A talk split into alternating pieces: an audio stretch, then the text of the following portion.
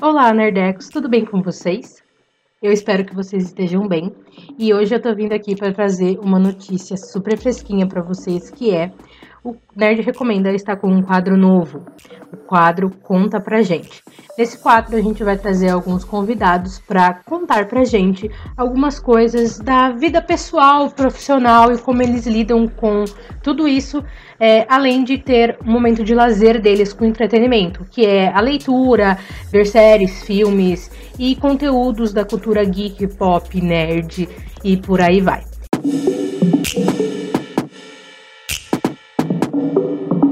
Agora, o que eu vou pedir para vocês?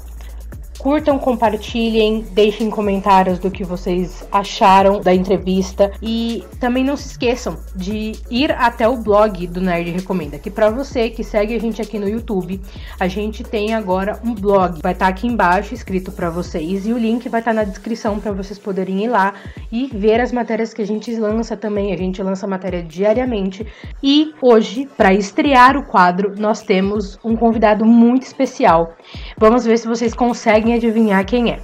Ele é ator, bailarino de balé clássico profissional formado e ele estava no elenco do Fantasma da Ópera no ano de 2018/2019.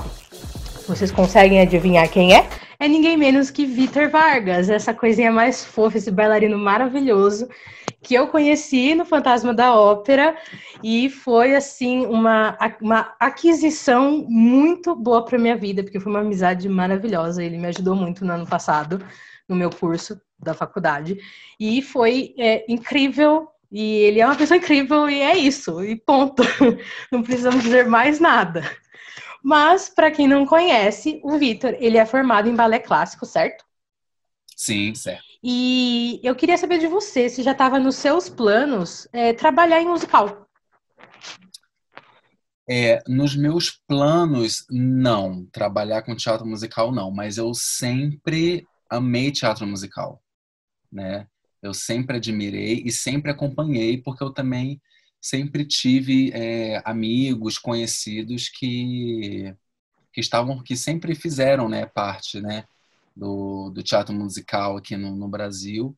Então, quando eu estava em companhias de dança, assim, a oportunidade, é, a primeira oportunidade que eu tinha, assim, da cidade, se tinha algum musical, eu estava ali com a companhia de dança, né, fazendo turnê. Uhum. Mas eu gosto muito de teatro musical. E aí eu sempre assisti alguns musicais lá fora.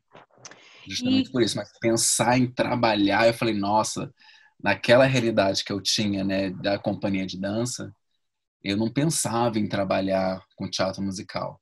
Que inclusive você não é, você não é daqui de São Paulo, você é do Rio, né? Não, sou do Rio, isso.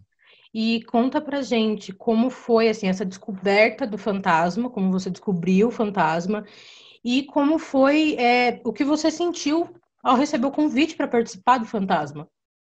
Sim, é, eu conheci o Fantasma, quer dizer, com esse fantasma há muitos anos, né? Eu digo em relação à audição de 2018. Sim, sim. Não, há muitos anos e eu fui conhecer mesmo, assim, quando eu fui para Londres, dançar em Londres, eu conheci em 2012, eu assisti. Eu falei, nossa, chorei muito, fiquei muito emocionado, né? Aquela coisa toda.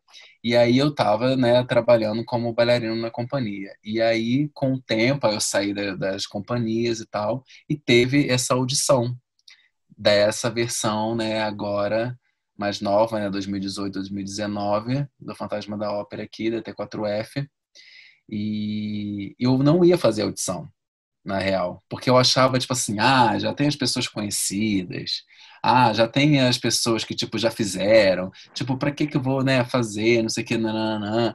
Mas aí, tipo, algumas pessoas, eu mandei o material, porque a, primeira etapa, né, é do material, e aí, tipo, não tive nenhuma resposta. Aí um amigo meu que falou, não, manda de novo, porque eu falei com uma amiga que eles estavam precisando de mais bailarinos e tal, manda de novo e tal. Eu mandei de novo, eles aceitaram é, passei nessa primeira etapa, né? E aí a gente foi para a segunda etapa, que é presencial, então foram vários, né? Tipo, meninos, né? No mesmo dia. E aí a gente teve que esperar um tempo para poder fazer a, a, terceira etapa, né? Que na verdade é a segunda etapa presencial. E aí a gente tem que esperar quase um mês para dar o resultado. Então foi, foi tipo um, um, um filho, né? Uhum. Um filho de audições e de esperas, né? De expectativas. Então, assim, eu estava na academia malhando. Ai, melhores aí, momentos para a gente receber umas notícias assim, opa, olha. Pois é, e aí eu, me ligaram, é a Marcela, né, que me ligou. E aí ela falou: Ah, você passou e tal, você está convocado, enfim, nananã. Nossa, eu fiquei super feliz, super feliz, porque eu estava também no momento da minha vida assim meio sem saber o que fazer, né? Porque eu tinha saído da companhia e tal. E aí eu fiquei muito, muito feliz. Então, por que eu contei a história do, do, do início, né? Quando eu assisti em Londres? Porque me veio essa história quando começaram as audições, quando eu recebi a ligação. Então eu lembrei daquilo, eu falei, nossa, eu vou fazer parte daquele musical que eu assisti.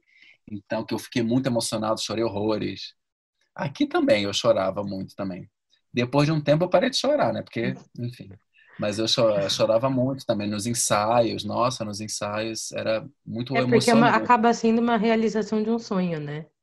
Sim, com certeza, com certeza. Eu acho que também é uma realização de, de um sonho é, como artista, assim, sabe?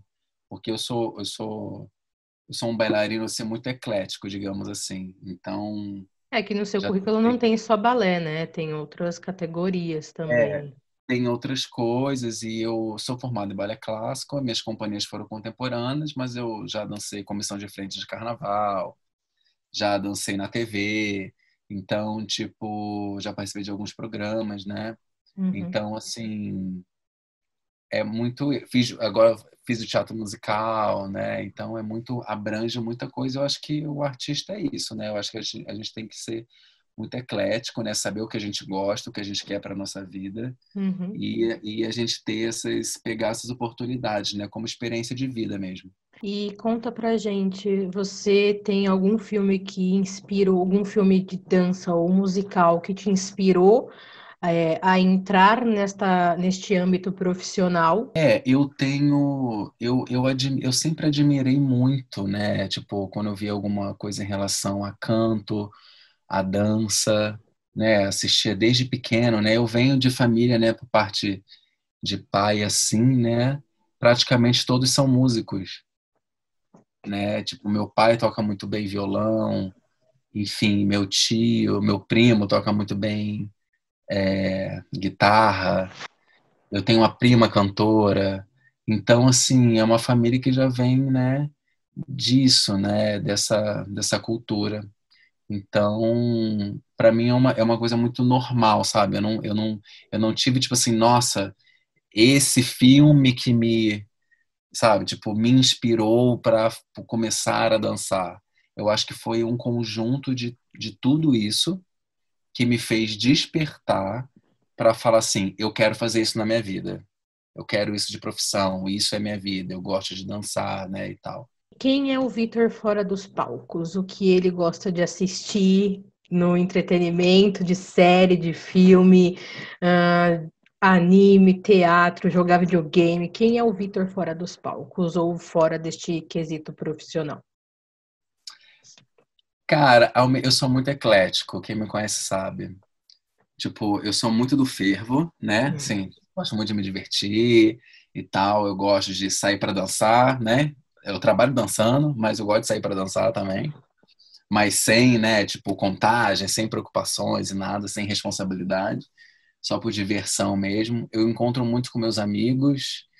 É, gosto de, de escutar música, né? Também.